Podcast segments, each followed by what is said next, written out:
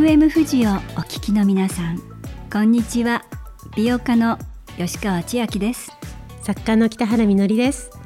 この番組は親にも友達にもちょっと話しにくい仕事健康美容に関する疑問やモヤモヤや本音を集めて専門家とともにその解決のヒントを探っていこうという番組です。それではまず私たちの話をしましょうか。はい。では私から吉川千秋美容家です1990年代初めから日本にオーガニックコスメを広げてきました。スパやショップをたくさん作ってきました。けれども私自身が仕事しながら子育てしながらうちのことやりながら、えー、体調を崩してきました。自分のことが本当によく分かってなかったなって思います、えー、そんな時2000年頃でしょうか、えー、産婦人科医の対馬瑠璃子先生とお会いすることになり出会ってそれから月経のこと女性のホルモンのこと女性の体のことをたくさん勉強することになって体調も立て直ってきましたしあ女性って体のことが分かると元気になるんだな体のことを知らなくちゃダメだなと切実に思いました。それから美容以外に女性の健康のこと健康啓発が私のもう一つの仕事になりました。たくさんの女の人に会ってきました。たくさんの女の人の話聞いてきました。そして私の話。これからたくさんのフェムボイスを集めて皆さんとお話ししていきたいと思います。はい、えー、北原みのりです。私はあの実は FM 富士13年前にも性に関する番組をやらせていただいていたんですけれどもその性に関して女性の生き方に関しての本を書いたりあと96年に生理用品や女性向けのプレジャーグッズを販売する仕事をしてきました。私もあの吉川さんとは全く違うあの分野ですけれどもたくさんの女性たちの声を聞いてきた仕事だったと思います。その多くは何でしょう幸せとか楽しいっていうことももちろんあるんですけれどもやっぱり生きていくの大変だ。性に関してわからないことが多いっていうような悩みが多かったかなと思います。なので今まで話しにくかったこともこの番組ではいろんな専門家とともに話をね聞いていけたらと思ってます。ということでたくさんの女の人の話フェムボイスが集まるこの番組今月はサンリオピューロランドの館長で株式会社サンリオエンターテインメント代表取締役社長の小牧彩さんにお話を伺っていきます。あなたは自分の体と上手に付き合っていますか？女の人の話フェムボイス。最後までどうぞお楽しみに。女の人の話フェムボイス。この番組はシミックソリューションズ株式会社がお送りします。My Body, My Choice. 女の人の話フェンボイスこの番組では明日へのヒントになる体や美容仕事にまつわるあれこれを専門家の方にお聞きします。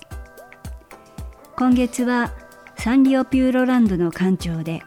株式会社サンリオエンターテインメント代表取締役社長の小牧彩さんにお話を伺っています。長く低迷が続いていたサンリオピューロランドで来場者無事回復を遂げた立役者として知られている方でもあります。小牧彩さんのお話を伺いに私たち2人でサンリオピューロランドに行ってきました。今も生理痛や PMS でちょっとイライラするなっていう女性いるかもしれません。私たちのままならない体を抱えながらどんな風に生活するか仕事するかそんなことを小牧さんに聞いてきました。小牧彩さんのインタビューの模様をお聞きください。Let's chat about your honest mind. FM 富士をお聞きの皆さんこんにちは。小牧彩です。今週もよろしくお願いいたします。よろしくお願いいたしますこのインタビューは小牧さんが館長を務めるサンリオピューロランドで行っています。今私たちは富士山とキティちゃんのコラボの、えー、ペットボトルの水をいただいているところですけど ちょっと気持ち上がりますね。かなり上がってます。どうもよろしくお願いします、ね、はい、よろしくお願いいたします。偶然この富士のお水があってよかったです。この番組には若手社員レポートというコーナーがあるんですが今週もこのコーナーのレポーターの Z 世代の若手社員が小牧さんにたくさん質問したいことがあるそうでして小牧さんにその声にお答えいただきたいと思います。はい。ではまずは若手社員レポートをお聞きください。Coming up next is the report of newcomer. リスナーの皆さん、小牧さん、こんにちは。シミックソリューションズの Z 世代、現役若手社員レポート、レポーターの佐久間です。好きなサンリオキャラクターは、バッドばつ丸の友達、グッド花丸です。さて今日は、小牧さんにこんな質問をしてみたいと思います。女性の体と仕事の付き合い方について。会社で働く以上、安定して良い成果を出すことが求められていると思いますが生理が来ることによってどうしてもパフォーマンスが下がってしまうことがあります。特にキャリアアップを目指すには周りに迷惑をかけてしまうことや評価が下がってしまうことを不安に思う方も多いと思います。その他にも男性だけでなく生理がそれほど重くない方や辛いけれどこれまで我慢をしてきた方からなかなか理解が得られないといった悩みを聞くこともあります。こうした悩みとどう付き合うか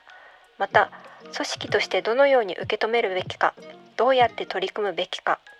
実際の取り組みや個人組織でできることなど何かヒントになることがありますでしょうか。当事者である女性として経営者としてまさに両方の視点をお持ちの小牧さんにぜひお話を伺いたいです。小牧さんよろしくお願いいたします。小牧さん今のお話いかがでしたでしょうか？はいよくわかります。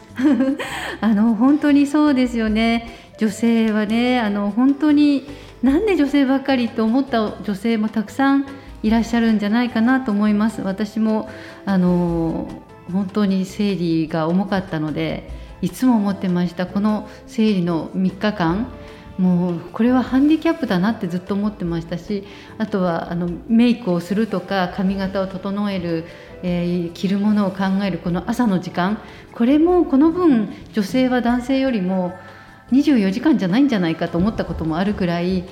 なのであの本当に生理っていうのはねすごく切実な悩みだろうなと思うんですよね。であの今はだいぶその生理も、えー、まあ、生理の貧困とか、え国会でも生理の貧困が語られるような時代になってきたので、えー、だいぶ時代は変わってきたなと思うんですがそれぞれの職場ではまだまだ言いにくかったりなんか具合悪そうにしてるとあいつ仕事できないと思われるんじゃないかとか本当にこういうことってまだいっぱいあるんだなと思うんですよね。でどうしたらいいかっていうのはあの、まあ、いろいろとねまず女性側はあのこれは本当にみんなが抱えていることで今までえー、これは女性がこうタブーにしなきゃいけなかったり男性も見て見ぬふりをしてたことの方がおかしいんであってこれは話していいことだし、えー、自分は生理がこういう傾向だから1日目2日目は辛いんだということが言えるようになるその素地を作っていくことがまず第一歩だと思うんですよね。とは言ってもいきなり例えば年配の男性が多い職場でいきなり生理の話をさせてくださいっていうのも実際問題は現実的にすごく難しいと思うのであの安全安心の場といってですねこの週のこの日にあの女性の健康課題についてディスカッションしたいっていうことを一つ企業側として、まあ、墓を作るといいと思うんですよね。でその30分あるいは1時間は女性にどんな健康課題があるかをみんなに知ってもらいたいし知った上で、えー、自分の会社はどういうふうにしていくかをみんなで決めたい女性側だけがこうしてくださいああしてくださいというよりはみんなで決めていきたいっていうことがまずは第一歩かなと思うんですね。なんとなく日常生活の中でダラダラという感じで、えー、ちょっと生理のこと話したいんだけどっていうのも言い出しにくいし聞く方も聞いていいもんだかそれ以上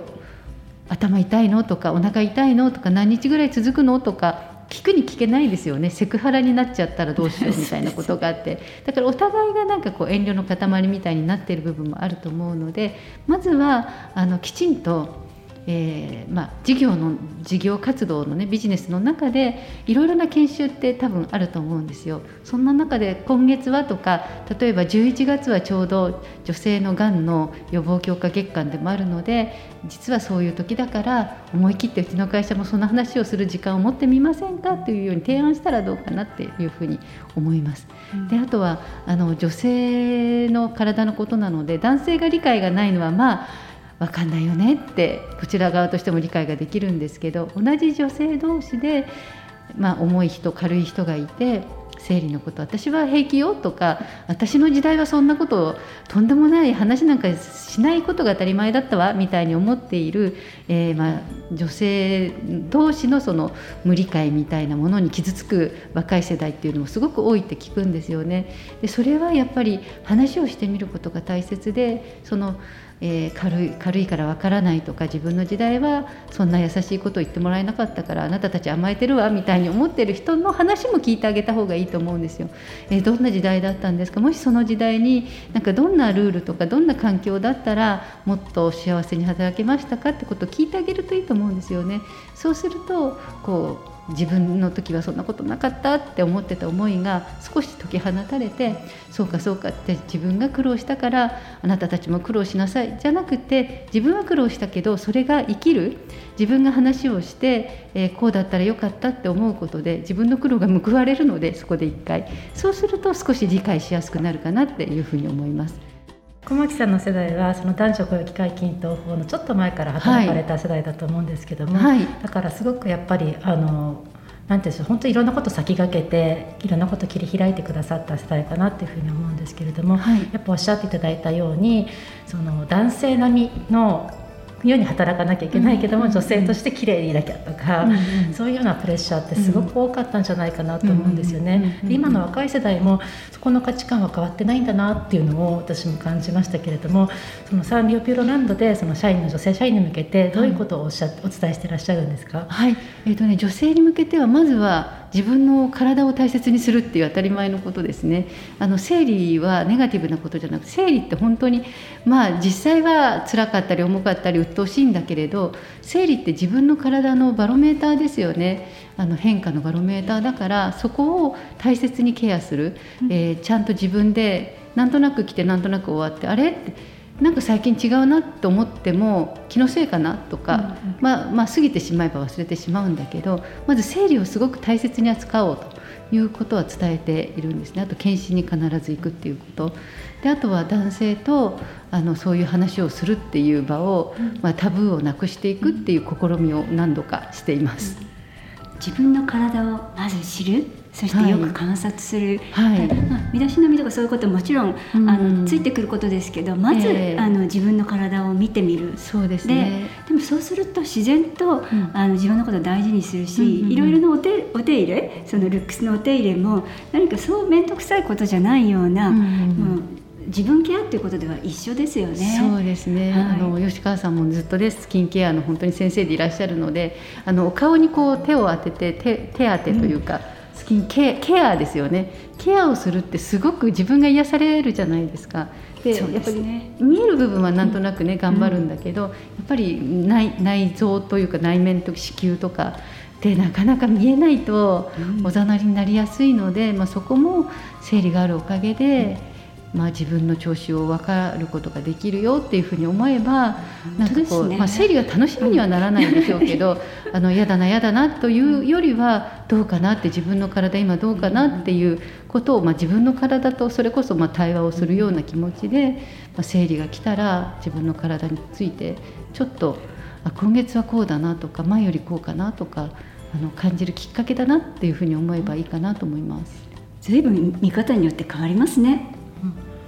今日たまたまなんですけど40代のマスコミのあの男性と喋ってて、その方が30代の女性と喋ってる時になんとなく普通の感じで「今日生理なんですよね」って言われて、すごくドキッとしたけども、でもそうだなとそれにドキッとする自分が変だなっていうふうに思いましたって言ってて。例えば二日酔いだよねっていうのと何が違うんだろうとか、え だからその生理のことは体験できないけれどもそういう不調なんだってことを言ってくれることでじゃあ自分が何かできるんじゃないかっていうふうに考えようっていうようなことを言ってる男性がいて、あなんか面白いなっていうふうに思ったんですよね。はいはい。だからおっしゃっていただいたようにやっぱり企業として、まあ、男性の管理職の方とか、まあ、同僚の方とかがどういうふうに女性と接するかってことも学ぶってことも大事なんだなっていうふうにはい。思いました。はい、おっしゃる通りだと思います。すごくそのジャーナリストの方は率直なことを言ってくださって、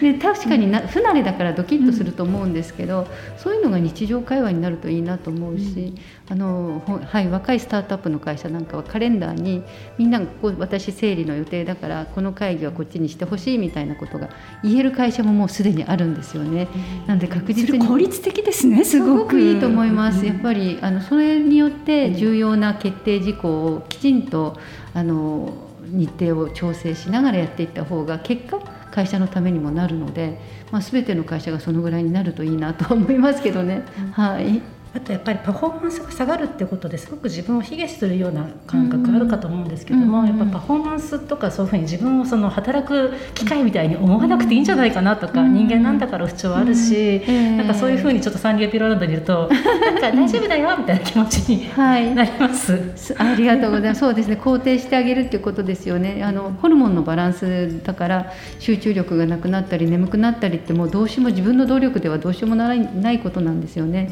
そこは全然自分を責める必要なくて、だから自分の体をこうよく感じてあげて、まあそのパフォーマンスがその時期は下がるからこういうふうに仕事をしようっていうふうにむしろ自分のセルフコントロールのスキルが上がるというふうにポジティブに捉えたらいいんじゃないかなと思います。すごい、うん、自分のセルフコントロールのスキルが上がる。わあすごい。これすごいワンワードだ素晴らしい。ありがとうございます。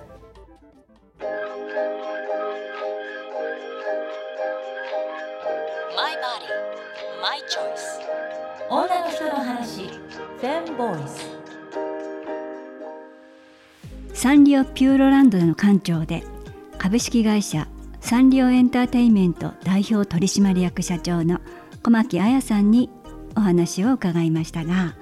小牧さんのお話いかがでしたか？はい、いろいろ勉強になりました。で千秋さんも私も実は会社を経営している経験があるわけですけれども、はい千秋さんも会社経営している時に女性社員が多かったですよね。はいどうでした？あのね私この小牧さんの今回話を聞いて思い出したんですけどまあ当時ね私多分70人以上あの女性のスタッフが全部女性だったんです私の場合はね。なんですけれども私彼女たちの月経のこととか PMS のことね月経痛や PMS のこと気遣ってあげてなかったです。ごめんなさい。とあの反省しました。私ね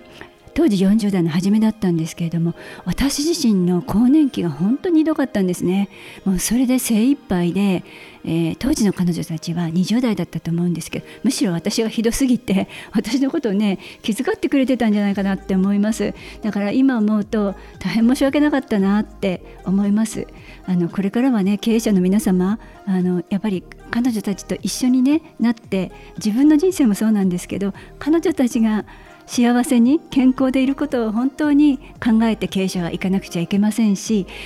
まあ、そういう時代が来たんだなってあの嬉しく思っています。思い出しました？当時のことを。そうですよね。あとはそのいつもいつも完璧にお化粧してとか、うん。元気に振る舞わなければいけないっていうことではなくて人間ですものと。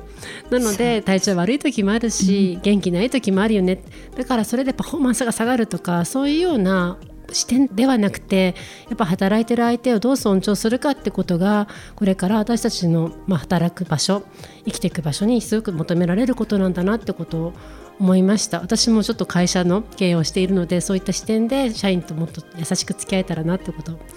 勉強になりました。はい。本当いいお話を伺いました。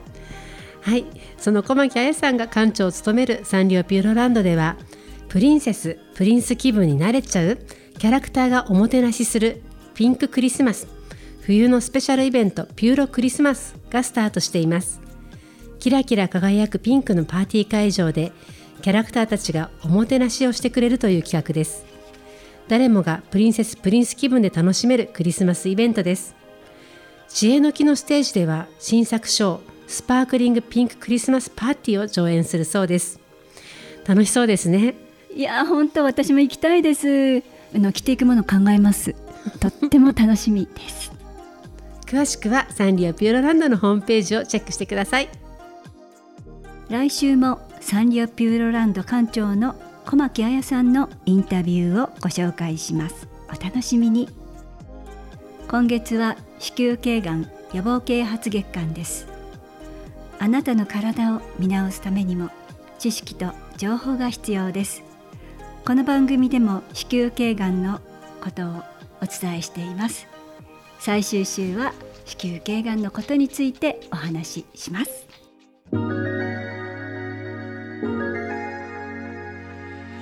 My body, my choice. 女の人の話 Fair Voice. 女の人の話フェムボイスいかがでしたか？いや私ねキーワード一つ小牧さんのお話からセルフコントロールのスキルを上げるっていう言葉がすごいなと思いました。で女の人は月経大変って言いますけど毎月の月経生理をよくチェックすることであのセルフコントロールのスキルが上がる振り回されない自分ってすごいなって思いました。自分の体を知るってまあ大変でも大変じゃなくても自分の体を知る今こうなってんだなって分かるってもうそれだけですごいことですよね。なんか生理のことをネガティブなだけじゃなくていろんな情報や知識を力にポジティブに考えられたらいいなって私も思いました。ということでこの番組は私たちの話ポッドキャストでも発信しておりますので FM 富士のホームページからクリックしてポッドキャストでぜひ聞いてください。ぜひ聞いてください。今番組をお聞きのあなたの声も聞かせてください。メッセージは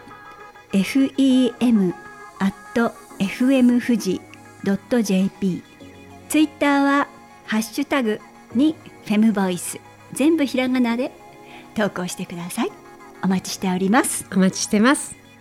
女の人の話フェムボイス。それではまた来週。お相手は北原みのりと吉川千秋でした。女の人の話フェムボイス。この番組はシミックソリューションズ株式会社がお送りしました。